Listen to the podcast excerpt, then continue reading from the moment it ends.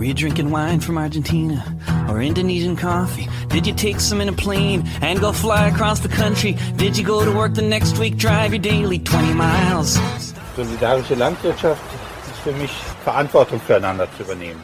For our plight, did you shout with dirt held high, farmers of the world unite? Did you ride an ox into town, say join the green revolution or die? In the years before the oil wells ran dry. Was mich begeistert ist, äh, dass wir damit dem Kapitalismus den Boden entziehen. Herzlich willkommen zu Logbuch Solawi im Februar 2021.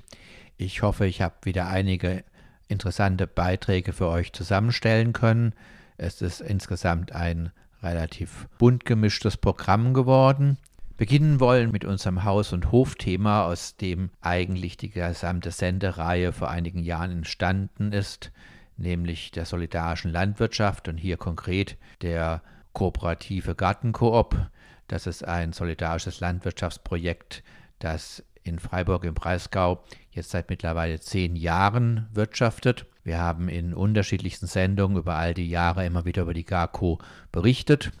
Im Dezember 2020 erhielt die Gartenkoop Freiburg dann den Klimaschutzpreis der Stadt Freiburg. Und das habe ich zum Anlass genommen, um mit einem Mitglied der Gartenkoop darüber zu sprechen, aber auch über zehn Jahre Gartenkoop und inwieweit eine solche Initiative dazu beitragen kann, unsere großen Probleme hinsichtlich Klimaschutz und Verringerung der Erderwärmung ein Stück weit in einem kleinen lokalen Kontext positiv anzugehen. Dieses Interview hören wir uns als erstes nun an. Die Gartenkoop Freiburg, den meisten Hörerinnen von uns wahrscheinlich durch viele Beiträge bekannt, hat den Klimaschutzpreis der Stadt Freiburg 2020 gewonnen. Ein insgesamt natürlich erfreulicher Umstand. Und ich habe jetzt Fabi, ein Mitglied der Gartenkoop und auch einer derjenigen oder diejenigen, die den Antrag geschrieben haben, hier am Telefon und wollen uns mal über diesen Klimaschutzpreis unterhalten. Erstmal hallo Fabi. Hallo Mel. Fabi, wie lange bist denn du schon in der Gartenkoop, um mal so anzufangen? Ich bin seit etwa sechs Jahren bei der Gartenkoop und seit etwa fünf oder vier Jahren aktiv dabei. Okay, und wie bist du damals auf die Gartenkoop gekommen? Ich habe schon relativ früh in Freiburg von dem Projekt mitgekriegt und wollte dann eigentlich auch mitmachen, aber habe mich nie durchringen können. Und dann ähm, war ein Nachbar dabei und hat mich gefragt, ob ich mit ihm zusammen eine Mitgliedschaft übernehmen will. Und dann habe ich ja gesagt. Ja, also das ist ja interessant, das vom Ablauf werden wir jetzt an der Stelle nicht vertiefen, aber die Gartenkorb gibt sich ja Mühe, viel auch an Öffentlichkeitsarbeit zu machen. Wahrscheinlich ist auch sein so ein Preis, eine Konsequenz von der Öffentlichkeitsarbeit. Aber du sagst, ja, letztendlich braucht es den persönlichen Kontakt, dass du dich dann da doch nochmal gesagt hast, ja, das will ich jetzt machen. Das ist ein interessanter Aspekt. Aber jetzt kommen wir zum Klimaschutzpreis. Ja, ihr habt dann da auch sozusagen in diesem Wettbewerb mitgemacht und jetzt wurde der, ist der erste Preis. Das ist ja erstmal erfreulich. Was wirst du denken, was waren Kriterien, warum die Stadt Freiburg gesagt hat, ja, die Gartenkoop, also diese solidarische Landwirtschaft soll diesen Klimaschutzpreis bekommen? Also die Gartenkoop ist ja in ganz vielen Bereichen klimawirksam und wir haben versucht im Antrag auch viele dieser Bereiche aufzulisten.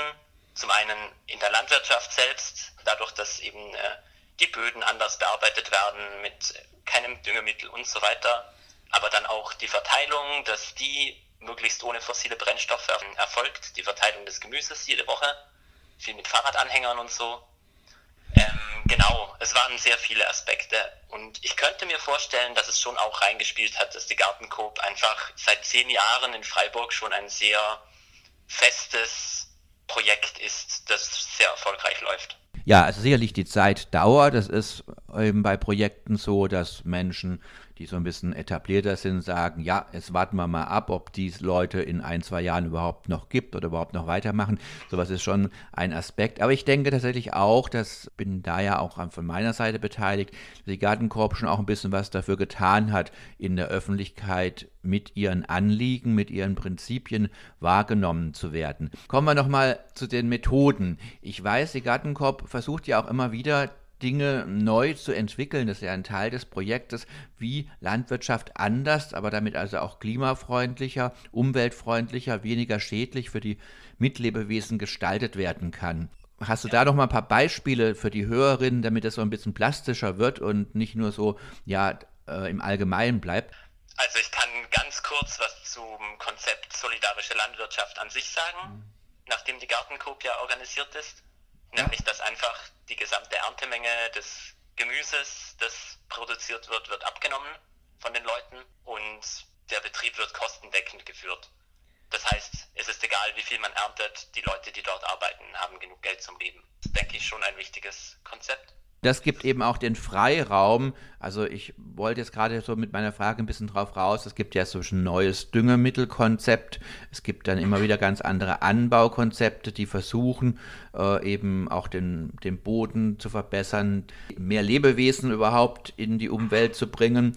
Und das ist ja alles Zeit und damit letztendlich Geld aufwendig. Und wenn ich gezwungen bin, irgendwie mit dem letzten Cent zu rechnen, weil eben der Aldi für meine Bio-Tomaten bloß äh, irgendwie 52 Cent pro Kilo zahlt, dann kann ich das natürlich alles nicht tun. Und insofern ist es richtig, was du sagst, die Gartenkoop als Gesamtinitiative versucht, die Mittel auch aufzubringen, damit die Menschen, die konkret etwas tun, auch diesen Freiraum haben zu solchen Versuchen, zu solchen Experimenten. Genau, da wird ja auch äh, kooperiert mit SaatgutvermehrerInnen, ähm, um eben auch alte und samenfeste Sorten weiterzuentwickeln und anzupassen, auch an, das, an die klimatischen Bedingungen hier und auch im Klimawandel jetzt. Klimaanpassung ist ein großes Thema. Und jetzt nochmal vielleicht den Begriff samenfeste Sorten, das haben die Hörerinnen vielleicht schon mal als Schlagwort gehört, aber manchmal kann ein Mensch sich nicht so richtig was darunter vorstellen. Willst du noch kurz erklären, was samenfeste Sorten sind? Ja, kann ich gern machen. Äh, ich bin jetzt kein Gärtner, aber samenfeste Sorten heißen, dass man sie einfach selber auf dem Hof auch vermehren kann. Das ist nicht ein industrieller Prozess zur Saatguterzeugung dahinter stehen muss. Das ist eben auch nicht so, es gibt ja gerade bei den vielen äh, in der großen Landwirtschaft angewandten Sorten äh, Patente auf die einzelnen Samensorten und die sind auch so gebaut, dass der Agrarbetrieb sie genau einmal verwenden kann und im nächsten Jahr auch wieder kaufen muss. Das ist eben ein Teil des Geschäftsmodells. Und das ist eben sehr, sehr, sehr negativ, also auch gerade für die Menschen im globalen Süden, die da abhängig gemacht werden von den großen Saatgutkonzernen, weil sie eben nicht mehr wie seit Jahrhunderttausenden fast die Samen selber benutzen können. Ja, jetzt kommen wir ein bisschen wieder zum Klimaschutzpreis zurück. Das sind ja alles wichtige Aspekte. Und Mensch kann sich vorstellen, die Leute in der Gartenkorb haben sich auch gefreut über diese Anerkennung ihrer Arbeit, ihres Engagements. Aber ich weiß es aus der Homepage, dass da gleichzeitig neben diesem Freuen und dem Bedanken auch so ein bisschen an die Stadt zurückgegangen ist. Leute, das ist toll, aber wir würden uns freuen, wenn eben in der Stadtgesellschaft äh, insgesamt auch mehr noch gemacht werden würde, auch von der Kommune, von der Gemeinde selbst. Hast du da noch was für unsere Hörerinnen, was da so Wunschvorstellungen wären oder was für Ideen da auch ein bisschen zurückgegeben wurden an die Stadt Freiburg? Mm, ja, wir haben versucht, ein bisschen Ideen zu sammeln, wo uns die Stadt tatsächlich helfen könnte. Also an sich ist die Gartencoop in sich ja schon ganz gut organisiert und wir haben das auch ohne die Hilfe der Stadt bisher gut geschafft. Aber man könnte natürlich schon in Kooperation mit der Stadt sowas machen, wie dass uns Verteilpunkte zur Verfügung gestellt werden, zum Beispiel. Mhm. Oder auch bessere Fahrradwege für die Gemüseverteilung hier in Freiburg mit Lastenfahrrädern äh, wären auf jeden Fall hilfreich. Gerade der letzte Punkt, das weiß ich aus dem Statement noch. Es gibt ja diesen Rad- und Fußentscheid in Freiburg. Da geht es ja ganz generell, unabhängig von der Gartenkorb, darum, diese städtische Verkehrswende hinzubekommen.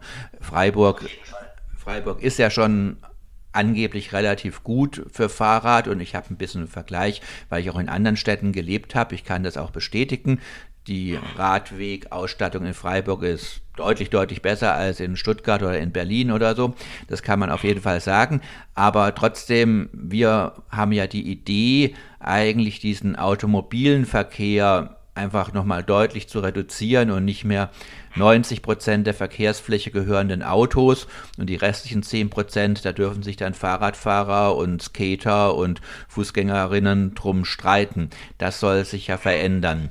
Und da gibt es ja den, den Impuls an die Stadt, aber es passiert nicht so richtig so viel, kriege ich mit. Also wir sind, wir sind da ja nicht die Einzigen, also die da ein Interesse dran haben, wie du gesagt hast, Rad- und Fußentscheid. Und ich denke, dass die Stadt da gerade schon von vielen Seiten diesen Wunsch sehr stark hört und dem auch nachkommen muss mit der Zeit. Aber klar, wenn die Gartencoop das zusätzlich auch nochmal betont, ist das sicher ein Vorteil. Weil die Gartenkorb muss natürlich jetzt schon auch mit dieser Position, mit diesem positiven Image, das sie sich da erarbeitet hat, auch wirksam werden in den gesellschaftlich relevanten Fragen. Es ist ja nicht damit getan, dass die Leute sagen, ja, macht ihr schon alles ganz toll da, sondern es geht ja darum, dann auch diesen positiven Image Schub zu nutzen und zu sagen, ja, genau, macht selber auch was. Das ist ja so der Ende von dem Aufruf für eins, zwei, drei, viele Gartenkoops. Also auch nochmal daraus der, ja, der Aufruf an die Menschen in ihrer eigenen Umgebung etwas dazu beizutragen, dass wir das schaffen, diesen Klimawandel aufzuhalten und zu stoppen. Möchtest du abschließend da noch was zu sagen, Fabi? Ja, das, was du gerade gesagt hast mit 1, 2, 3 ganz vielen Gartenkoops, das finde ich noch einen sehr wichtigen Punkt. Nämlich, dass durch die Anerkennung dieses Modells durch die Stadt jetzt und auch quasi der Nachweis, dass das jetzt seit zehn Jahren schon ganz gut funktioniert, mh, eigentlich schon jetzt die Voraussetzungen geschaffen sind, das als Modell herzunehmen und das in die Breite zu tragen und das zu vermehren vielleicht auch. Und wenn da die Stadt das durch diese Anerkennung jetzt auch sagt, ja, das ist ein Modell, das man fahren kann, um Leute in Freiburg mit Gemüse zu versorgen, in größerem Umfang vielleicht sogar, dann wäre das sehr spannend und sehr wichtig wahrscheinlich auch. Jo, super, das ist doch ein schönes Schlusswort. Ich danke dir. Und genau, wir sehen uns dann beim nächsten Mal Fahrradfahren oder sonst irgendwas. Bis dann, tschüss Fabi. Super, bis dann, danke, ciao.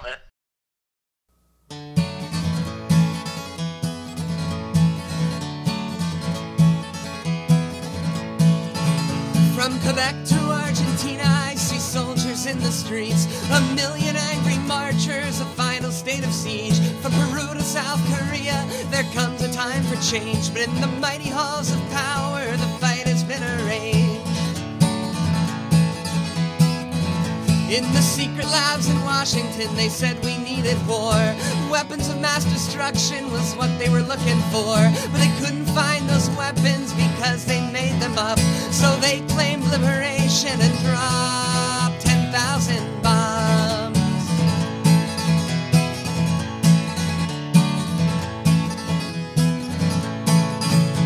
Now in the streets of Baghdad, you'll see the final hour soldiers moving money and elected into power. And they call it democracy and they call it peace.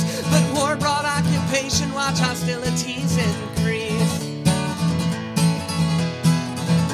And it wasn't about oil, it wasn't about land. It was an imperialistic step with the goal of world command. And it was not the first, and it won't be the last. These wars will keep exploding until all the governments collapse.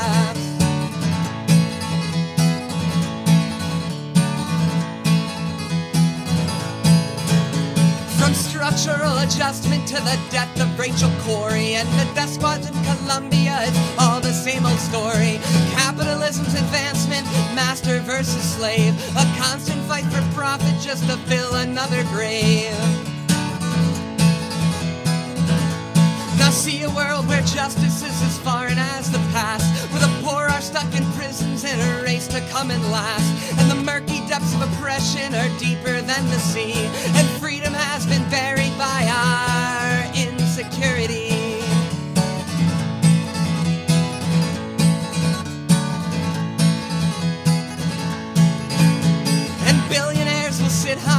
Watch the fighting flare as picateros and peasants struggle just to get their share. And the oppressors of the world watch the wars go on and on. But the poor will not stop rising until all their power's gone.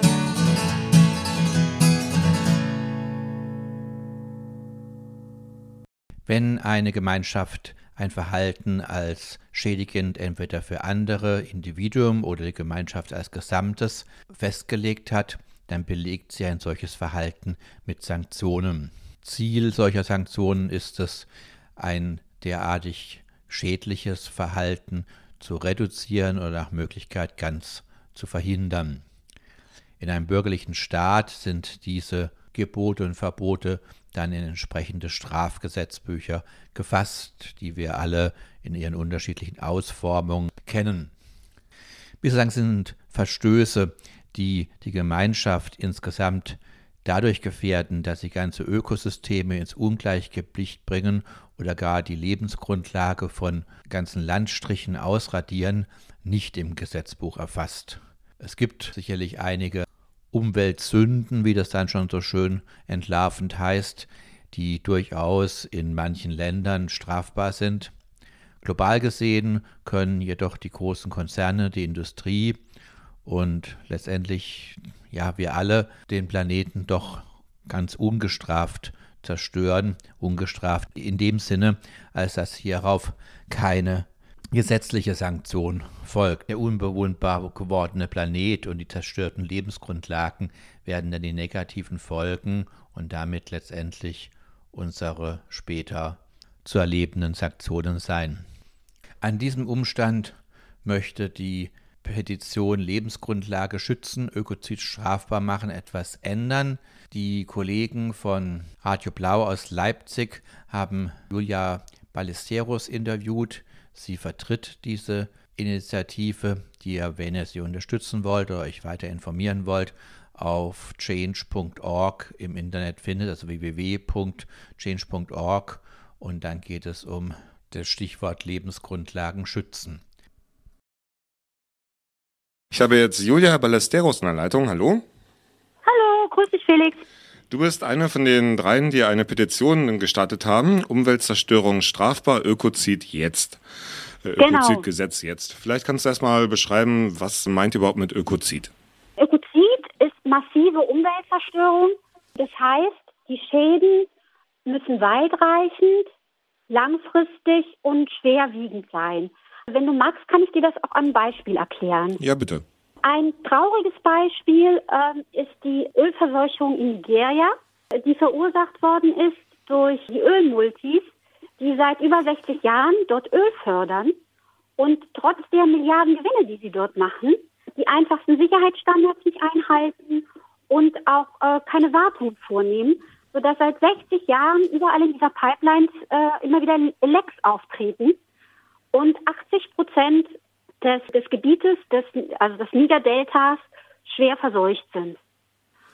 Und jetzt sozusagen unsere drei Kriterien. Äh, also das Nigerdelta macht 70.000 Quadratkilometer aus. Das sind in etwa so 20 Prozent von der Fläche der Bundesrepublik. Und davon sind 80 Prozent verseucht. Das ist eindeutig weitreichend. Langfristig, ähm, es gibt ein äh, Sachverständigengutachten, wie lange eine Sanierung dauern würde. Und die schätzen 25 bis 30 Jahre für erforderlich ein, wenn das wirklich zielstrebig durchgeführt würde. Und tatsächlich passiert da gar nichts. Und schwerwiegend, dort leben 30, 31 Millionen Menschen, die von der Landwirtschaft abhängig sind.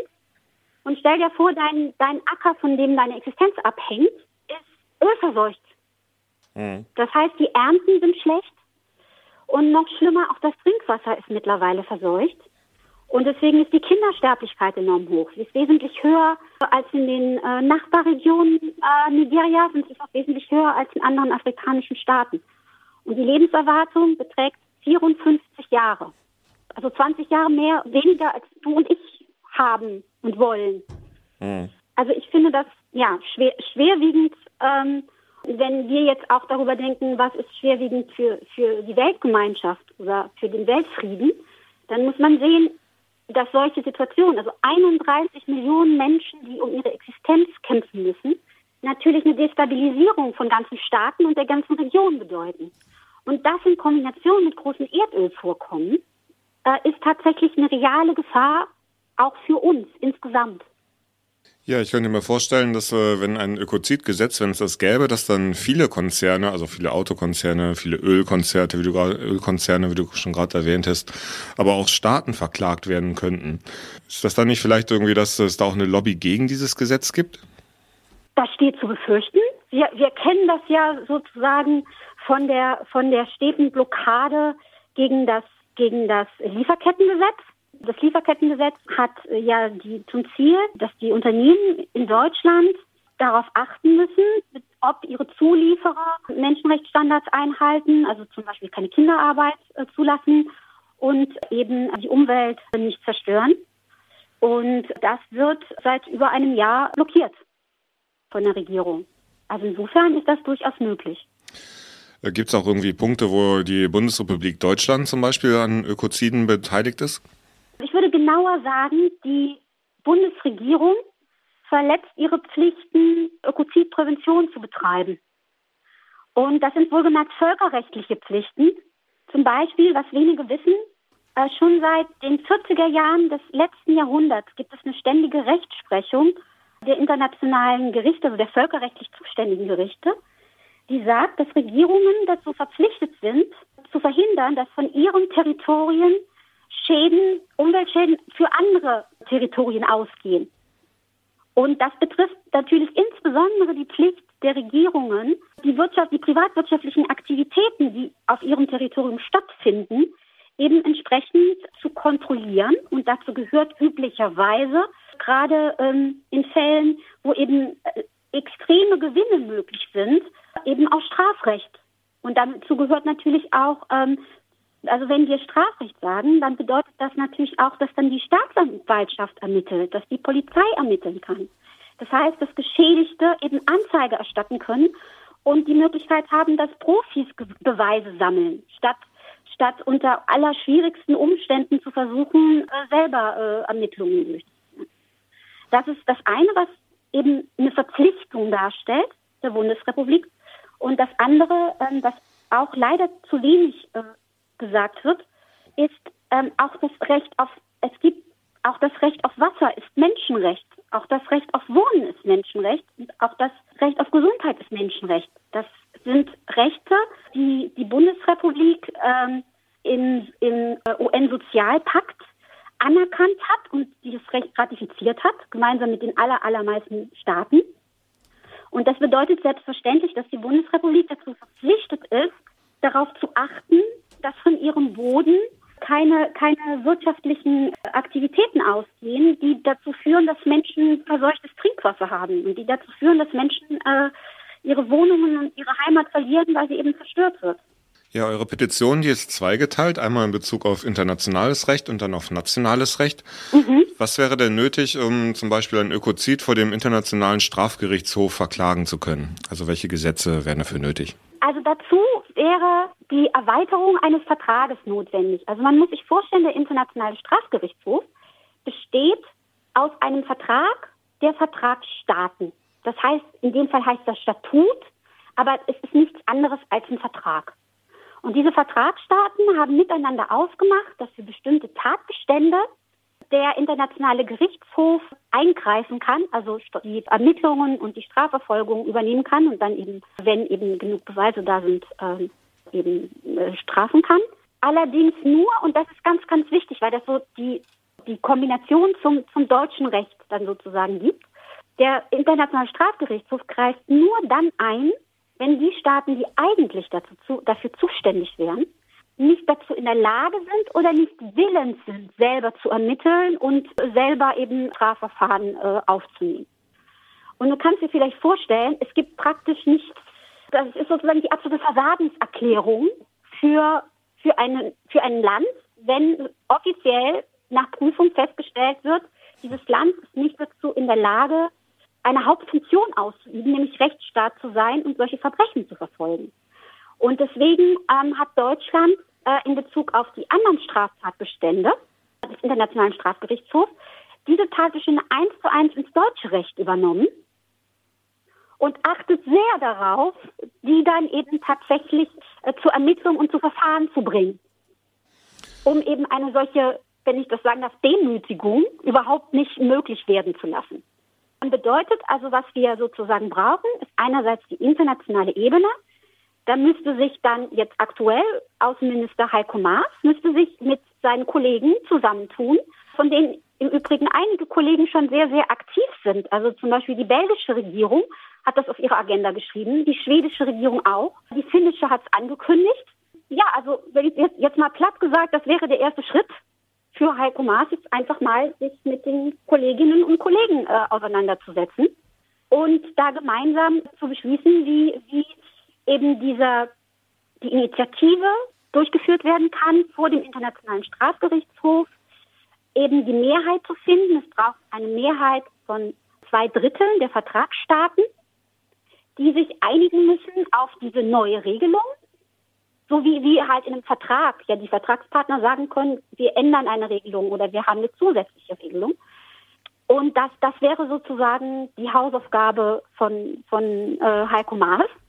Und was wir uns auf, jetzt auf Bundesebene wünschen würden, sozusagen der allererste ganz einfache Schritt, wäre, dass Bundestagsabgeordnete jetzt eine aktuelle Stunde beantragen, um den Bundestag darüber zu informieren, dass das Europäische Parlament von einer Woche ganz klar sozusagen die, die den Auftrag vermittelt hat, also nicht zwingend, aber sehr klar gemacht hat, dass die, dass die Vertragsstaaten die Mitgliedstaaten der EU alles dazu tun sollen, um die Strafbarkeit von Ökozid vor dem Internationalen Strafgerichtshof und auch eben in ihren nationalen Gesetzgebungen eben durchzusetzen.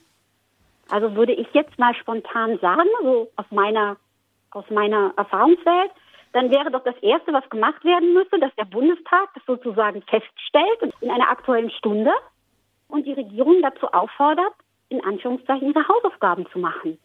Das sind natürlich dann, dann Projekte, äh, wo auch mehrere Ministerien im Endeffekt zusammenarbeiten müssen. Da muss das Außenministerium, wie gesagt, eingebunden werden für die internationale Ebene. Aber natürlich hat auch das, das Justizministerium da was zu tun. Das, das Justizministerium muss abklären, zum Beispiel mit der Staatsanwaltschaft, was da für eine Regelung praktikabel wäre, was die Staatsanwaltschaft, die, also es wäre dann die, äh, der Generalbundesanwalt, wie, wie das praktisch dann in Deutschland umzusetzen wäre. Und da fehlt sozusagen jetzt der Startschuss, jetzt mal platt gesagt. Ja, für diesen Staatsschutz bedarf es vielleicht noch ein bisschen Druck, zum Beispiel eure Petition. Wir wussten eure, Petition, wussten eure Petition im Netz zu finden. Ich mache es für mich immer so, dass ich google Ökozid plus Petition plus Lebensgrundlagen zum Beispiel. Hm, also Ökozid und Petition reicht auch schon. Also, ja, ja, ja, Gut, gut. Zumal es gibt, es gibt äh, zwei sehr gute Petitionen. Es gibt, wie gesagt, unsere Petition, worüber ich jetzt gerade gesprochen habe. Und es gibt auch eine andere Petition, äh, die auch Ökozid-Gesetz äh, äh fordert und die den Schwerpunkt Nigeria hat. Mhm. Also der Trend geht zur Zweitunterschrift. Okay. Und in beiden, beiden Petitionen sind auch sehr, sehr viele Infos. Sowohl dazu, äh, wie jetzt die, die Umsetzung in Deutschland erfolgen wird und sollte, als auch äh, jetzt eben insbesondere jetzt in der anderen Petition zum Beispiel zu Nigeria. Dann recht herzlichen Dank an Julia Ballesteros von der Petition Macht Umweltzerstörung strafbar, Ökozidgesetz jetzt.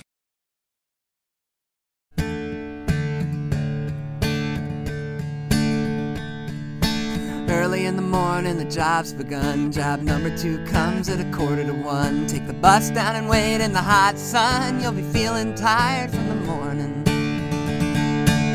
Two hours turns the clock, waiting in line at the auction block. Economic systems got you locked, got you waking too early in the morning. Paycheck comes and it's nothing new. You work six hours, got paid for two. Buy a cheap dinner for your kids and you, and you'll spend it all by the morning.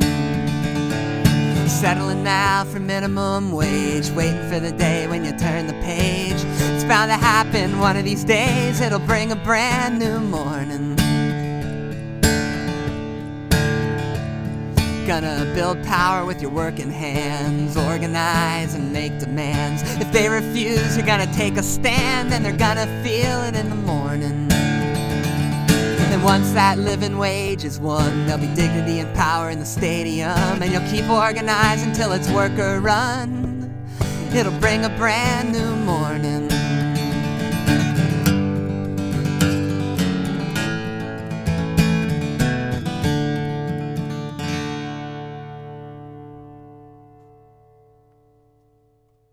Über Saatguttauschbörsen, über nachhaltiges Saatgut, über die Bewahrung alter Saatgutsorten haben wir hier öfters berichtet in Logbuch Sulavi.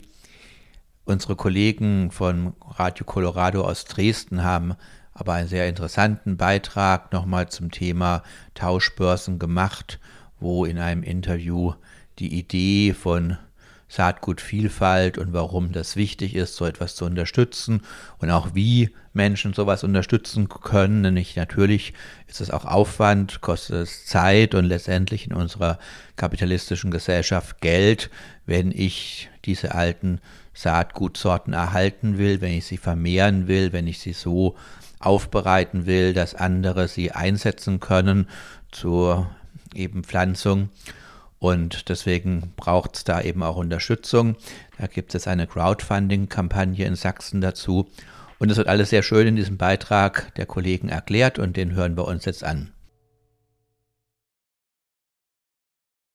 Kulturpflanzenvielfalt ist ein Gebot der Stunde und ein Beitrag dazu liefern. Die Saatgutbörsen, die es seit einiger Zeit in ganz Europa gibt, die Saatgutbörsen in Sachsen werden organisiert von der Johannishöhe. Am Telefon sind Milana und Lisa vom Johannishöhe e.V. Was ist der Johannishöhe e.V.? Johannishöhe ist ein schöner Ort oberhalb von Tarant, etwa 15 Zugminuten vom Hauptbahnhof entfernt. Dann nochmal 20 Minuten zu Fuß durch den Wald. Auf einer Klippe steht unser Haus, was wir seit inzwischen 28 Jahren als Bildungshaus betreiben, wo viel Umweltbildung stattfindet und in letzter Zeit auch viel Bildung zu ja, Landnutzungsformen im weitesten Sinne. Und dazu gehört auch Saatgut. Wir koordinieren in der Mehrzahl, ja. Wir mhm. organisieren in dem Sinne nicht, sondern wir koordinieren die verschiedenen Leute, die das vor Ort organisieren. Wir haben eine lange Zeit uns viel mit Gentechnik befasst und aus dieser Gentechnikkritik ist einfach auch der Entwurf entstanden, wie wollen wir denn anders leben, wenn wir keine Gentechnik haben wollen? Welche Alternativen gibt es dazu? Und dazu ist diese Vielfalt als Thema entstanden. Der Anlass des heutigen Interviews ist ja der, dass ihr eine Crowdfunding-Aktion ins Leben gerufen habt, um Saatgutbörsen zu unterstützen.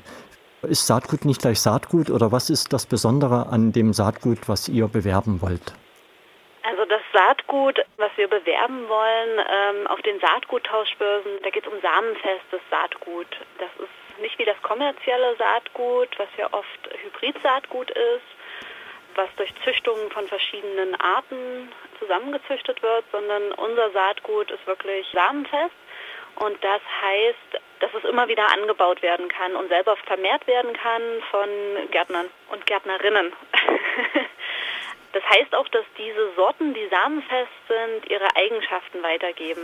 Also man wird dann nicht im Laufe der Generation irgendwelche komischen Überraschungen haben, wenn man das wieder anbaut, sondern die, die Eigenschaften, die eine samenfeste Sorte aufzeigt, wird weitergehalten. Bei unserem Saatgut und bei den Sorten, die auf den Saatguttauschbörsen äh, getauscht werden, geht es auch oft um lokale oder traditionelle alte Sorten also auf, um nicht alltägliche Sorten, die man im Baumarkt kaufen kann, sondern ist schon was Besonderes. Mitunter halt so lokale Raritäten wie die Bautzner Kastengurke oder die, die Dresdner blattrunde Zwiebel, wenn sich da jemand findet, der die vermehrt.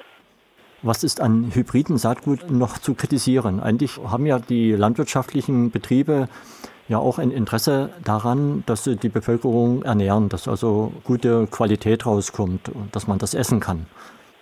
Klar kann man das essen. Und die Hybriden sind auch Sorten, die meist gute Erträge bringen und auch gegen Krankheiten gute Eigenschaften haben. Das Problem an solchen Hybriden ist, man kann sie nicht nachbauen. Man kann die Samen nicht das nächste Jahr wieder in die Erde bringen und man hat die gleichen Pflanzen, sondern sie spalten sich auf in ihre Elterngeneration. Und das ist das Problem. Dadurch werden uns die Grundlagen genommen, um selbst aktiv zu sein, um selbst Saatgut herzustellen, um das selbst in die Hand zu nehmen. Dies, dafür gibt es sogar ein, ein Fachwort, das heißt Saatgutsouveränität. Also das Saatgut, was auf den Tauschbörsen getauscht werden soll, von Mensch zu Mensch, von Gärtner zu Gärtner in, das ist vielleicht nicht besonders hochleistungsmengenmäßig interessant, sondern das ist interessant A, weil es regional ist und B, weil es sich vielleicht auch geschmacklich besonders auszeichnet. Genau, das ist der Punkt und regional heißt in dem Fall, dass es eben Gärtner hier in unserer Region angebaut haben und im besten Fall schon über mehrere Jahre. Und damit sind diese, diese Sorten, wenn sie auch vielleicht im ganz überall verbreitet sind, sage ich jetzt mal, im, im, wo auch immer in Mitteleuropa, dann damit sind die Sorten trotzdem an unser Klima hier, an das Kleinklima von, sage ich mal, Sachsen oder Vorerzgebirge angepasster, als wenn ich die Saatgut aus, aus dem Rheingraben hole, ja, also weiß ich, aus Freiburg oder sowas. Das sind eigentlich die Vorteile von diesen Saatguttauschbörsen, dass wir Saatgut von Leuten bekommen, die das, die, die Pflanzen hier kultiviert haben. Und es geht natürlich auch um Informationen, die da ganz natürlich mitgeliefert werden, ja, geliefert in Anführungsstrichen. Dass man sich austauscht, wie wird was angebaut, wie wird was als Rezept verwendet, also wie wird was verwendet. Manche Dinge kennen wir teilweise nicht mehr. Zum Beispiel manche Blattkohlsorten oder auch die dicke Bohne und dann braucht es wieder Leute, die da schon Erfahrung haben, wie man sowas geschmacklich gut aufbereitet. Also kocht oder auch brät oder verwendet eben. Ist also die Saatgutbörse nicht nur ein Marktplatz für Saatgut, sondern auch ein Marktplatz, wo sich Menschen, die das interessiert, treffen und also auch mündlich oder wie auch immer austauschen. Also es ist richtig ein, eine Gesprächsrunde. Ist zwar jetzt in, in diesen Zeiten etwas surreal, aber die Zeiten werden sich ändern. Ja, auf jeden Fall. Also die Saatguttauschbörsen sind zum einen, naja gut, Marktplatz. Das Ganze läuft ja nicht kommerziell ab. Also es geht ja um das Tauschen, aber es sind natürlich auch Gärtnerinnen herzlich willkommen, die noch kein Saatgut mitbringen zum Tauschen. Aber das Saatgut wird dort nicht verkauft, sondern äh, wird halt wirklich quasi frei rausgegeben, vielleicht mit einer Aufwandsentschädigung für die Vermehrerinnen. Und das Zweite ist natürlich, ja, es ist dieser Bildungsauftrag, der, der Erfahrungsaustausch, der da von denjenigen, die die Pflanzen, die Sorten anbauen und schon Erfahrungen damit gemacht haben, an diejenigen, die Interesse haben, das mal auszuprobieren in der Zukunft. Also das ist ein ganz wichtiger Faktor. Wo kann sich die Interessierte, der Interessierte erstmal informieren, ohne jetzt die Suchmaschine ihrer seiner Wahl zu fragen? Gibt es eine Adresse, wo man schon mal nachschauen kann? Ja, da gibt es die Internetadresse der lebendigen Vielfalt. Das ist www.lebendige-vielfalt.org. Dort findet man alle Saatguttauschbörsen, die in Sachsen stattfinden werden. Und es gibt noch eine interaktive Karte, wo die dann draufgepackt werden, wo man schauen kann, wo ist meine nächste Saatguttauschbörse. Ab Januar dann wird die aktualisiert sein für die Saatguttauschbörsen 2021.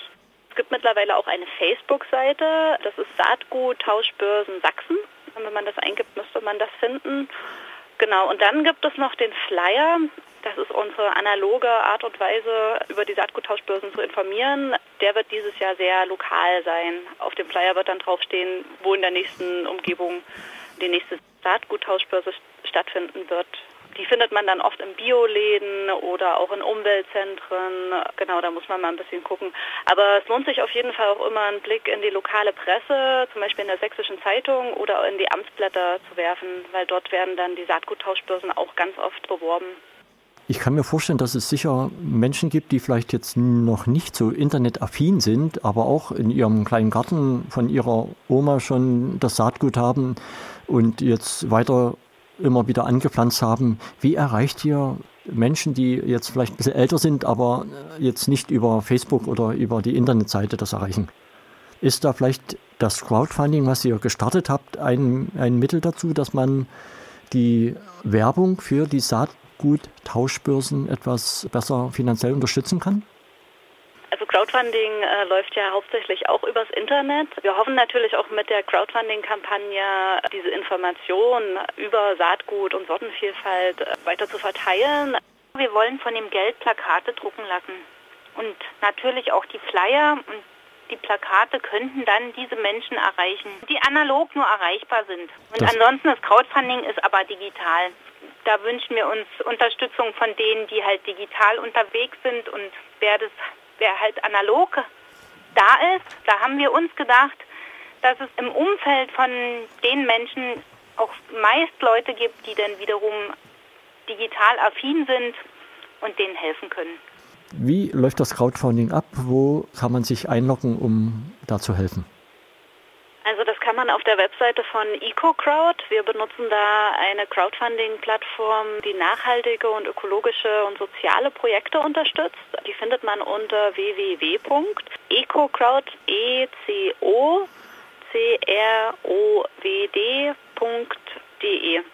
Wir haben uns für EcoCrowd entschieden, weil die halt speziell ökologisch-soziale, nachhaltige Projekte unterstützen. Und dort gibt es irgendwo ein Fenster, wo man dann Saatgut eintippen kann.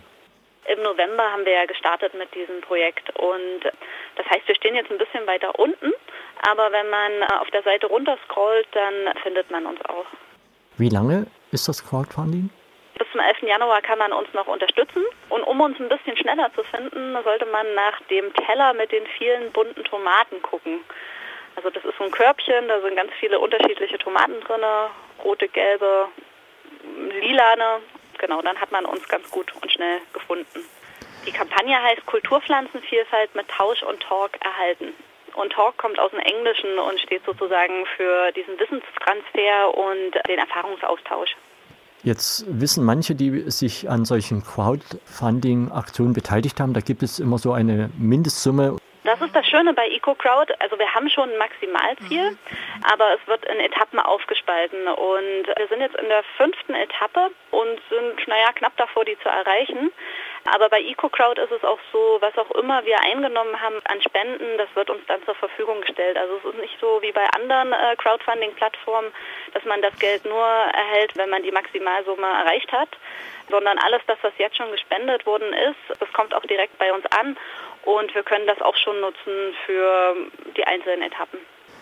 Habt ihr einen Link vielleicht auf johanneshöhe.de gelegt? Ja, auf der Johanneshöhe haben wir das Projekt auf jeden Fall auch beworben. Das ist auf der Hauptseite von der Johanneshöhe. Da wird das nochmal kurz beschrieben und da gibt es auch einen Link zur EcoCrowd-Seite. Ganz wichtig ist noch bei EcoCrowd, wir haben ja auch Dankeschön, also so Tauschgüter für die Spenden. Gibt es ein paar interessante Tauschgüter. Das ist ein bisschen an die Spendenhöhe geknüpft auch. Genau, da kann man sich was aussuchen, was, was einem gefällt. Vielleicht ist da auch das eine oder andere Weihnachtsgeschenk dabei. Gerade jetzt, wo man nicht in die Läden mehr so richtig kommt, lohnt sich das vielleicht. Am Telefon waren Lisa und Milana vom Johanneshöhe e.V. Es geht um Crowdfunding für Saatgut-Tauschbörsen, ganz speziell in Sachsen. Weitere Informationen findet ihr unter www.johanneshöhe.de, Johanneshöhe mit OE. Ja, Lisa und Milana, herzlichen Dank für eure Informationen. Ja, bitte, bitte. Vielen Dank.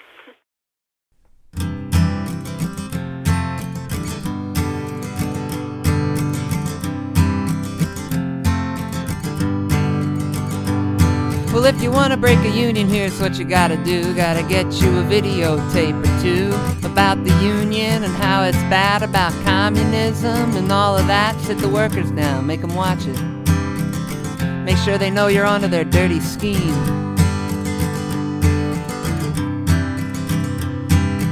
Next, try to find who's organizing, track them down and identify them. Follow them around throughout the day. Fire them if you can get away with it. Be careful though, you don't want to get a lawsuit on your hands. That's a lot of money.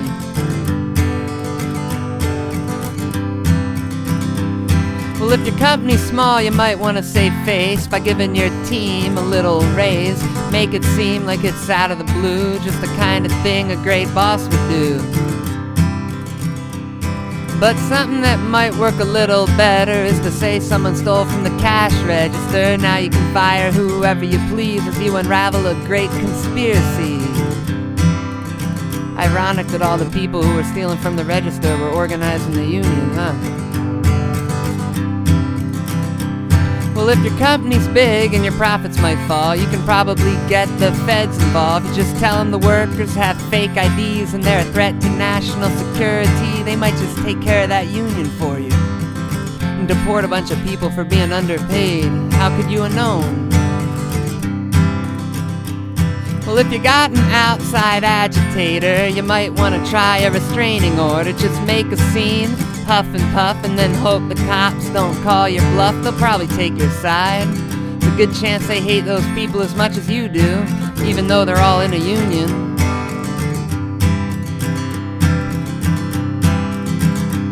Well, if you still can't shake your union blues, you can always kill them. It's what they used to do. You get a hired thug or a death squad. I bet Blackwater or Wackenhut would take the job. They're doing it everywhere else, anyways. You might as well give them a try. Blackwater can be reached at area code 252 435 2488. Well, if the union wins against all odds, make sure you win a no strike clause. The next best thing to total control is a union that ain't got no soul. And that's how you break or co opt the union, my friends. Good luck.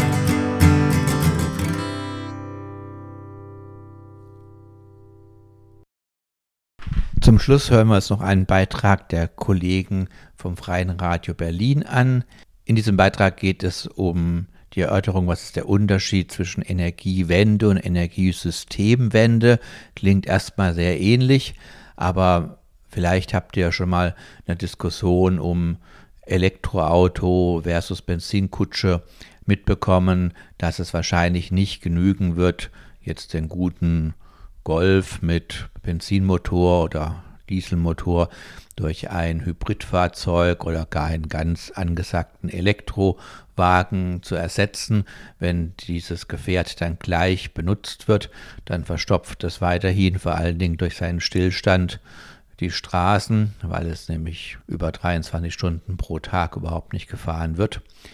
Und auch die Ressourcen, die dabei verbraucht werden, sind nicht so richtig cool, wenn immer wieder neue Autos, die ein bisschen sauberer sind, produziert werden.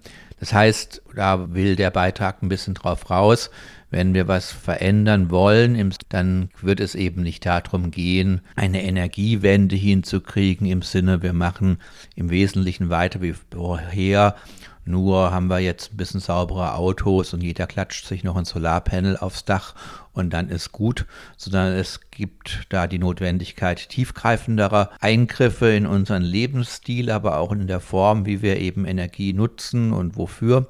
Und da wird es in dem folgenden Beitrag, finde ich, sehr schön erklärt. Menschen, die in der Diskussion vielleicht nicht ganz so tief drin sind. Ähm, Energiewende haben sicherlich alle schon mal gehört. Energiewende, damit verbinden wir den, zum Beispiel den Atomausstieg, also wir mit unserer Anti-Atom-Geschichte oder unserem Fokus auf Anti-Atom. Ich denke da auch an die Abschaltung der Atomkraftwerke, aber es geht in, in den letzten Jahren auch sehr viel darum, aus fossilen Brennstoffen auszusteigen, sprich Kohlekraftwerke und auch Gaskraftwerke eventuell in Zukunft zurückzufahren und eben auch im Verkehr zum Beispiel andere Verkehrsmittel zu nutzen, Stichwort Elektromobilität. Energiesystemwende bringt ja jetzt einen neuen Begriff da rein. Kannst du das vielleicht nochmal kurz erklären, was du damit meinst? Also Energiewende hast du ja gerade schon umrissen. Ne? Das ist sozusagen die Idee, dass man aus den fossilen und den atomaren Kraftwerken aussteigt, dass man die abschaltet und dass man dafür mehr erneuerbare Energien errichtet. Und das war sozusagen auch die Idee, die bisher immer bei der Energiewende, bei dem Begriff mitgeschwungen ist. Man ersetzt eine Technologie durch die andere, klimafreundlichere, saubere Energie. Mittlerweile sind wir im Energiesystem aber schon so weit, dass wir zumindest im Strombereich bei nahe 50 Prozent erneuerbaren Energien sind. Das heißt ein großer Anteil. Und wir merken aber, dass dieses Energiesystem, so wie es aufgebaut ist, das heißt nicht nur die Erzeugung, sondern auch was die Übertragung angeht, was die Speicherung angeht, was den Verbrauch angeht, was den Energiemarkt auch angeht, dass dieses System immer mehr an seine Grenzen stößt. Die Logiken und die Denkmuster, die im Moment im äh, Energiesystem vorherrschen, sind die Logiken und Denkmuster des fossilen und nuklearen Energiesystems. Was wir aber für erneuerbare Energien brauchen, sind äh, ganz andere Denkmuster, ganz andere Logiken. Das heißt, wir müssen eigentlich nicht nur eine Technologie gegen eine andere austauschen, sondern eigentlich müssen wir das gesamte Energiesystem ändern und wir müssen von der Quelle her denken. Und wenn wir erneuerbare Energien wollen, dann müssen wir uns auch die Frage stellen, wie sieht's da in Sachen der Übertragung, der Speicherung, des Verbrauchs und so weiter aus. Und deswegen sagen wir, okay, es braucht eine Energiesystemwende. Wir müssen von der Energiewende zur Energiesystemwende kommen. Vielleicht nochmal äh, um da ein bisschen an dem Punkt ruhig ein bisschen tiefer einzusteigen. Also bis jetzt haben wir ein Energiesystem, äh, was in dem Papier beschrieben wird als das Prinzip der Kupferplatte. Kannst du das nochmal genauer erläutern, was du damit meinst oder was ihr damit gemeint habt? Genau, also bisher ist man immer davon ausgegangen, oder es gibt ja in Deutschland einen Energiemarkt, bei dem Strom gehandelt wird. Und bisher war es halt immer egal, wo dieser Strom erzeugt und wo dieser Strom verbraucht wird, weil man einfach davon ausgegangen ist, okay, wir haben unsere Netze, unsere Übertragungsnetze und die übertragen den Strom schon. Das heißt, die Überlegungen, wie Strom erzeugt und verbraucht und übertragen wurde, die spielten einfach nicht so eine große Rolle, weil man einfach dann das Netz ausgebaut hat, wenn es halt mal nicht mehr gereicht hat. Das war sozusagen die, die, diese Kupferplattenlogik. Das heißt, es, ich kann irgendwo Strom einspeisen und irgendwo anders Strom rausnehmen. Was wir jetzt aber merken ist, okay, das ist eine Logik, die auch an seine Grenzen stößt. Das heißt, wir müssen eigentlich auch viel stärker darauf achten, dass es auch Netzengpässe gibt, dass wir halt nicht Strom beliebig viel und beliebig häufig übertragen können. Und da kommt halt auch so ein bisschen die Idee mit mit rein der Dezentralisierung der Energieversorgung, dass man halt sagt, okay, damit wir halt nicht unendlich viele Netze ausbauen müssen, um jede x-te Kilowattstunde, jede x-te Energieeinheit übertragen zu müssen, wäre es doch eigentlich eine gute Idee, wir erzeugen den Strom lokal, da wo er auch verbraucht wird und sparen uns das sozusagen, den ins Netz einzuspeisen. Das ist mal so ein ganz elementarer Unterschied zum konventionellen, zum alten Energiesystem. Da gab es halt nicht die Möglichkeit, Strom lokal zu erzeugen, sondern der wurde da erzeugt, wo es quasi aus der alten Logik am meisten Sinn gemacht hat. Zum Beispiel der Braunkohlestrom aus Braunkohlekraftwerken, der wird da erzeugt, wo auch die Tagebaue sind, weil es einfach keinen Sinn gemacht hat, die Braunkohle zu transportieren. Mit erneuerbaren Energien ändert sich das komplett. Wir können Solarstrom da erzeugen, wo die Sonne scheint und das ist fast überall. Wir können Windstrom da erzeugen, wo Wind weht und das ist auch an unglaublich vielen Orten. Das heißt, wir können auch da Strom erzeugen, wo er gebraucht wird und das ist ein ganz großer Unterschied zum alten Energiesystem. Was bedeutet das konkret äh, für mich oder für die einzelne Person? Also kann das in Zukunft dazu führen, dass ich gucken muss, wann ich meine 40 Grad Wäsche wasche? Also dass ich das eher zu bestimmten Zeitpunkten mache? Also wenn jetzt zum Beispiel ich gucke raus, ist windig, dann denke ich, oh cool, jetzt schmeiße ich mal die Waschmaschine an oder wie ist das jetzt mal salopp formuliert? Also Vielleicht muss man dazu nochmal vorher sagen, dass, dass ein Stromnetz so funktioniert, dass die Erzeugung des Stromes und der Verbrauch im Stromnetz immer genau gleich sein müssen. Also ich kann nur so viel reingeben ins Stromnetz, wie ich auch rausnehme. Es muss sich immer im Gleichgewicht befinden. Und äh, das ist auch in einem fossilen Energiesystem so. Nur, dass es halt da so ist, dass die fossilen Kraftwerke wie Gaskraftwerke dann darauf reagieren und wenn sozusagen weniger verbraucht wird, dann fahren die auch ein bisschen runter und wenn mehr verbraucht wird, fahren die hoch. Das geht mit erneuerbaren Energien nicht mehr ganz so einfach. Ne? Die sind wetterabhängig, Solarenergieanlagen, Windkraftanlagen. Das heißt, hier brauchen wir auch andere Komponenten im Stromnetz, um sozusagen flexibel auf diese schwankende Erzeugung reagieren zu können. Und da spielt es natürlich eine Rolle, dass sich auch der Verbrauch anpasst. Also dass wir auch äh, Verbraucher haben, die das berücksichtigen. Also im Prinzip ist es schon richtig, was ich meinte. Also in Zukunft sollte ich schon dann eher danach gucken, wie ist das Wetter eigentlich und danach meinen Stromverbrauch auch, auch richten. Also weil wenn wir davon ausgehen, dass es auch in Zukunft ein relativ großer Teil der erneuerbaren Stromproduktion aus Wind und Sonne zum Beispiel produziert wird. Genau, also wenn du jetzt, wenn du jetzt sozusagen deine eigene PV-Anlage auf dem Dach hast, dann macht es natürlich Sinn, möglichst viel Solarstrom zu verwenden und dann macht es auch Sinn, darauf zu gucken, dann die Waschmaschine anzustellen, wenn auch gerade die Sonne scheint. Tatsächlich ist es ja für die meisten Menschen so, dass sie nicht immer wetterabhängig Strom nutzen wollen. Und es macht ja zum Teil auch gar keinen Sinn, weil man auch einfach Strom dann braucht, wenn die Sonne mal nicht scheint oder der Wind mal nicht weht. Und das heißt, in solchen Fällen muss man dann auch auf andere Sachen zurückgreifen, also wie zum Beispiel Speichertechnologien. Dass sich der Verbrauch anpasst, kann natürlich damit einhergehen, dass ich auch Komforteinbußen habe, aber das muss es auch nicht. Also wenn wir zum Beispiel, du hast ja Elektromobilität angesprochen, wenn es zukünftig Elektroautos oder Elektrofahrräder gibt, die am Netz angeschlossen sind, könnte man die ja auch so aufladen, dass sie sich dann möglichst dann aufladen, wenn auch die Sonne scheint. Ne? Das heißt, du würdest dann sozusagen gar nichts davon merken, sondern dein Elektrofahrrad lädt sich einfach dann äh, wetterabhängig auf. Okay, klar ist aber, es werden ja jetzt in den nächsten Jahren diverse Kraftwerke abgeschaltet. Das jüngste war ja jetzt gerade Moorburg, also ein ganz brandneues Kohlekraftwerk, äh, kann man sagen, äh, von Vattenfall gebaut gegen unseren Widerstand. Äh, ich weiß noch, ich war da auch demonstrieren. Äh, jetzt ist es schon wieder dicht gemacht und äh, Atomkraftwerke und weitere Kohlekraftwerke werden folgen. Das heißt, äh, das sind alles ziemlich große Stromproduzenten gewesen. Ähm, wie können wir das ausgleichen oder dann müsste jetzt ordentlich zugebaut werden in nächster Zeit, oder? In, welcher, in welchen Größenordnungen bewegen wir uns denn da? Kannst du das mal so in Stück Windrädern hochrechnen oder kannst du sowas aus dem Kopf sagen? Ja, also da sprichst du so einen ganz guten Punkt an. Genau. Wir müssen nicht nur viele erneuerbare Energien bauen, weil Kohle- und Atomkraftwerke abgeschaltet werden, sondern auch vor allen Dingen, um möglichst schnell sozusagen den Energiesektor CO2-frei zu bekommen. Wenn wir uns sozusagen mal die Ausbauziele angucken, die wir eigentlich gerade hier in Deutschland haben, ne? wenn wir uns äh, die Bundesregierung anschauen, die haben jetzt gerade ein neues Gesetz verabschiedet, einen neuen Teil des Erneuerbaren Energiengesetzes, was sozusagen ursprünglich mal gedacht war, um erneuerbare Energien zu fördern. Und da schreiben sie auch ganz klar Ausbauziele rein für Solarenergie und für Windkraft jetzt kann man sich ja mal überlegen, okay, wenn wir sagen, wir müssen 2030, 2035 oder 2040 klimaneutral sein in Deutschland, dann kann man sich ja ausrechnen, okay, wann müssen dann eigentlich die letzten Kohle- und Gaskraftwerke vom Netz gehen und wie viel erneuerbare Energieanlagen muss man bis dahin gebaut haben. Und dann kann man das mal runterrechnen sozusagen, auf wie viele Solaranlagen müssten das pro Jahr sein.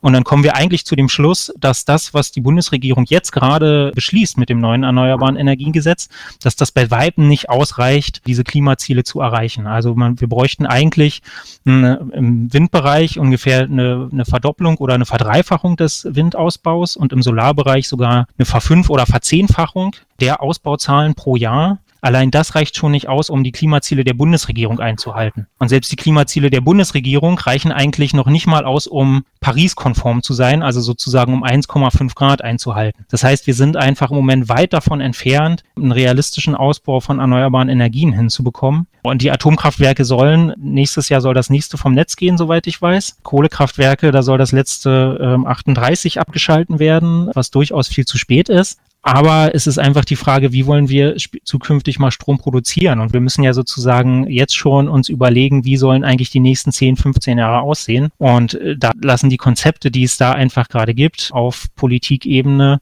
einfach sehr zu wünschen übrig. Du hattest ja auch nochmal die Frage nach den Zahlen gestellt. Eine Zahl, die ich gerade im Kopf habe, also wenn wir sagen, okay, wir wollen uns in Deutschland mit 100 Prozent erneuerbaren Energien versorgen, dann bräuchten wir ungefähr zwei Prozent der Fläche in Deutschland die wir mit Windkraftanlagen, mit Solaranlagen sozusagen bebauen müssten, um unseren Energiebedarf zu decken. Zwei Prozent ist in meinen Augen verhältnismäßig wenig, wenn wir uns überlegen, wie viel wir eigentlich verwenden für Landwirtschaft und Straßen zum Beispiel. Also Straßen nehmen ja auch relativ viel Platz ein, oder? Und bei Solar fällt mir natürlich sofort ein, ich meine, es gibt ja massenhaft ungenutzte Dachfläche äh, in Deutschland. Also wenn man allein alle Dächer jetzt erstmal zupflastern würde, also alle Dächer, die geeignet sind, zupflastern würde mit äh, Solarzellen, äh, dann hat man ja auch schon eine ganze Menge gewonnen wahrscheinlich. Ne? Wir können mal rechnen, wir haben im, Augenblick ungefähr 50 Gigawatt an Leistung PV-mäßig installiert. Und es gibt Schätzungen, die davon ausgehen, dass wir bis zu 500 Gigawatt allein an Dachflächenpotenzial da hätten. Also wir hätten das Zehnfache an Photovoltaik, was wir jetzt installiert haben, allein auf den Dächern. Und wenn man dann noch sozusagen dazu rechnet Freiflächenanlagen, das heißt, die auf Wiesen oder auf anderen Flächen stehen, dann kommt da nochmal ungefähr 500 Gigawatt drauf die wir da nutzen können, problemlos. Um jetzt irgendwie halbwegs äh, noch das hinzubekommen mit der äh, Energiesystemwende, müssten wir eigentlich sofort anfangen. Also jegliche Dacharbeiten müssten einhergehen damit, dass dort Photovoltaikanlagen installiert werden, oder? Und noch Zubau. Und diese Diskussion gibt's ja auch. Also es gibt ja momentan Diskussionen darum, ob man nicht verpflichten sollte, bei jeder äh, Gebäudesanierung und bei jedem Neubau auch äh, eine Photovoltaikpflicht mit einzuführen, um sozusagen das einfach voranzutreiben.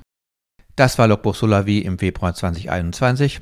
Ich hoffe, ihr hattet Spaß und konntet einige interessante Informationen oder Anregungen mitnehmen. Die Musik dieser Sendung kam, wie bei den letzten beiden Podcasts auch, von Ryan Harvey, einem amerikanischen Protestsänger, der seine Musik GEMA-frei und frei auch zum Runterladen im Free Music Archive hochstellt. Am Mikrofon und verantwortlich für die Sendung war Mel. Ich wünsche euch trotz der schwierigen und freiheitsbeschränkten Zeit, dass ihr gut durchkommt durch diesen Winter. Und wenn wir uns im März wieder hören, hoffe ich, dass die Gesamtlage schon etwas freundlicher aussieht. Bleibt gesund und lasst euch nicht unterkriegen.